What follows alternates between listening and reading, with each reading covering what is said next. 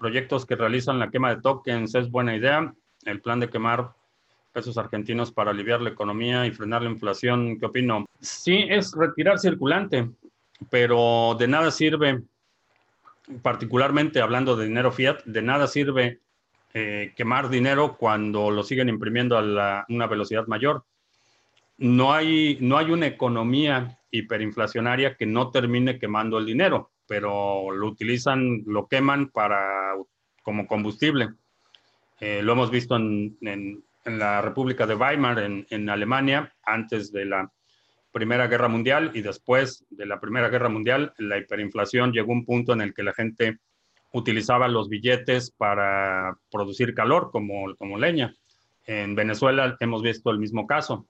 Eh, eventualmente sucede en un esquema de hiperinflación en Zimbabue, el mismo caso. Eh, pero el problema es que no importa cuánto dinero destruya la población si siguen imprimiendo al mismo ritmo. El problema está en quién controla la emisión de los, del dinero. En el caso de los tokens, generalmente es algo que se establece a nivel de protocolo o que es un acuerdo que eh, hay mucha mayor presión de la comunidad para que sea efectivo, pero es básicamente retirar circulante. ¿Cómo uso los BTC de una billetera de papel? No los usas. Esa es la respuesta uh, más rápida. Cuando creas una billetera en papel es para un eh, almacenamiento a largo plazo. Eh, puedes crear una billetera en papel. Vamos a suponer que le vas a pagar a alguien un activo, una casa, un coche lo que puedes hacer es imprimir una cartera en papel, transferir de tu cartera caliente a esta cartera en papel el monto acordado por la venta del activo que vayas a comprar y entregarle la cartera en papel, que, esencialmente le estás entregando el par de la llave pública y privada a quien te está vendiendo ese activo. No puedes hacer transferencias regulares de esa cartera, tienes que hacer lo que se llama un barrido o un swipe, que es transferir el total del contenido de esa cartera en papel a una cartera caliente. Lo que está en una cartera en papel, eh, necesitas moverlo todo a una cartera para poder disponer de cualquier, del total o de una fracción de ese monto. ¿Cuál es la diferencia de staking y masternodo? el masternodo da un servicio a la red y generalmente son, eh, tienen eh, poder de voto en las decisiones del consenso a nivel de protocolo eh, generalmente para el staking, en la mayoría de las redes puedes participar con prácticamente cualquier cantidad y para masternodos hay un, cierto mínimo que requieres para hacer un masternodo y estos masternodos ofrecen eh, servicios adicionales, aceleración de transacciones, transacciones privadas y otras funciones. Esta arquitectura de masternodos eh, empezó con Dash. Dash fue el primero en popularizar esta alternativa eh, y la diferencia es que los dos reciben recompensas por participar en el consenso de la red y por validar transacciones, pero los masternodos tienen eh, un, grado mayor de compromiso en la red, no solo económico, sino en términos de requerimientos de infraestructura. Si quieres conocer de qué se trata Bitcoin, qué es Bitcoin, un curso de 10 lecciones, eh, los fundamentos de Bitcoin, en 10 lecciones sencillas entregadas vía correo electrónico. Eh, te puedes registrar, es totalmente gratuito. Simplemente pones aquí tu correo electrónico y empiezas a recibir las 10 lecciones, que es bitcoin.co. Es un recurso gratuito que puedes compartir o utilizarlo si quieres saber más a detalle cómo funciona Bitcoin y qué es.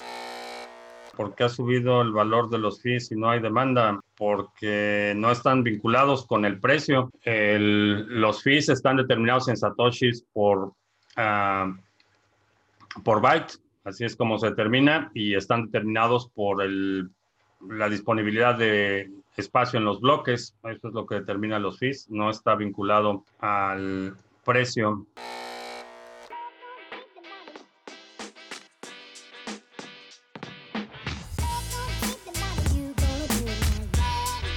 Esta semana tuvimos una de las caídas más grandes que hayamos tenido en Bitcoin. Y nos recuerda esta caída de noviembre del 2018, solo que esta fue inesperada, más profunda y en menos tiempo.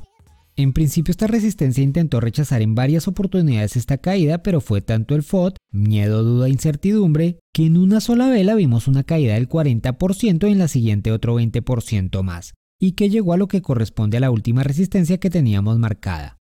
A este movimiento proceso se le conoce como capitulación. La capitulación, en pocas palabras, es cuando la mayoría de inversores deciden vender sus activos producto del pánico, dando así lugar a estas caídas profundas que parece que no terminan jamás, ya que todos los vendedores están dispuestos a salir a cualquier precio.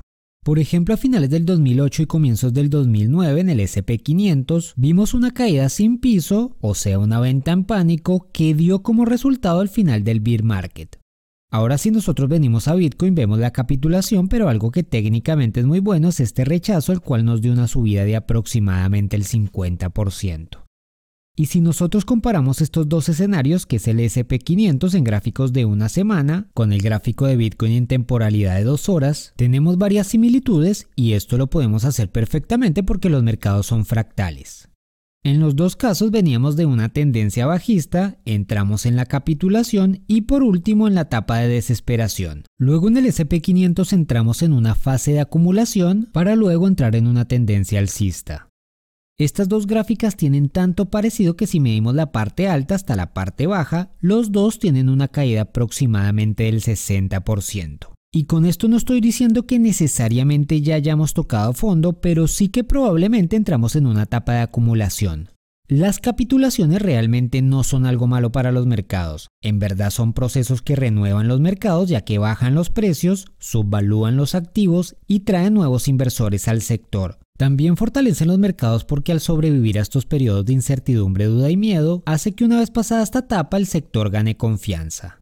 Ahora para seguir con este análisis vamos a dibujar una nueva resistencia ya que también la debemos tener en consideración.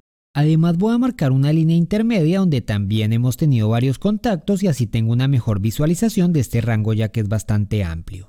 Lo mejor que podríamos hacer en este tipo de mercados es no hacer nada ya que en este momento no hay un escenario que nos dé seguridad y la volatilidad está demasiado alta para la toma de decisiones que hace que cualquier decisión que tomemos en este momento el día de mañana la vayamos a poner en duda, y esta no es la manera correcta de operar. Por tanto, alejarnos de las gráficas y noticias por unos días, esperar a que el gráfico nos dibuje algunas velas más que nos pueda dar información hacia dónde está el ímpetu, es lo mejor que podemos hacer para no sobreexponernos.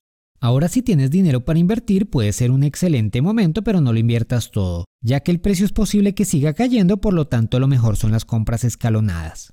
Ahora pasemos a mirar como todos los domingos nuestras estrategias. La estrategia de Shorts Detector vimos que la semana pasada ya nos anunciaba el short pero teníamos que esperar al cierre de la vela, pues lo confirmó y de nuevo 8% de ganancias, lo cual en estas dos operaciones hicimos un total de 16% de ganancia operando a la baja y arriesgando tan solo un 2% de stop loss. En este último short no lo alcanzó a abrir pero si pasamos a la estrategia tendencial, y al día de hoy tenemos un 40% de ganancias que en algún momento incluso llegó a ser más.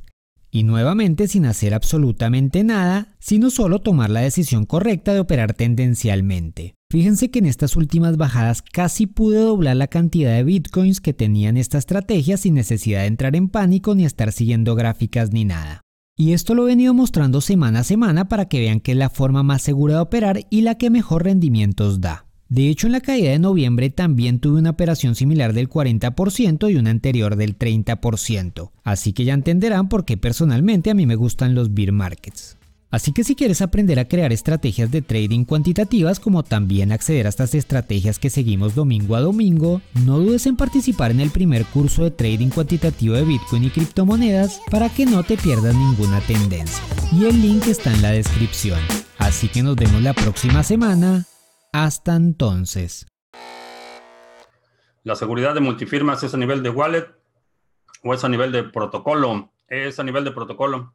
El protocolo es el que verifica las firmas y en una multifirmas, en la firma eh, se requiere la presencia de las dos firmas. Si no está la presencia de las dos firmas en la transacción, eh, cuando se verifique esa transacción es una transacción inválida o con firmas incompletas. Entonces es a nivel de protocolo la verificación de las firmas. El crear la cartera multifirmas y crear las transacciones, eso es a nivel de la cartera. creas el setup de multifirmas y eh, a partir de ese momento, si solo una cartera trata de hacer un broadcast de la transacción, cuando esa transacción empieza a hacer relay en los nodos, eh, los nodos empiezan a decir, esta, esta firma es inválida, está incompleta y rechazan la transacción. Entonces, el setup, la creación es a nivel de cartera, pero cada nodo y cada minero verifica que las firmas estén completas. Te recuerdo que estamos eh, lunes, miércoles y viernes a las 7 de la noche hora del centro, martes y jueves a las 2 de la tarde. Suscríbete al canal. Asegúrate de marcar la campanita. Eh, haces clic en la campanita y ahora te aparecen varias opciones. Selecciona todas las notificaciones para que recibas notificaciones de nuevos videos y de transmisiones en vivo. Por mi parte es todo. Que tengas un buen fin de semana y nos vemos el lunes.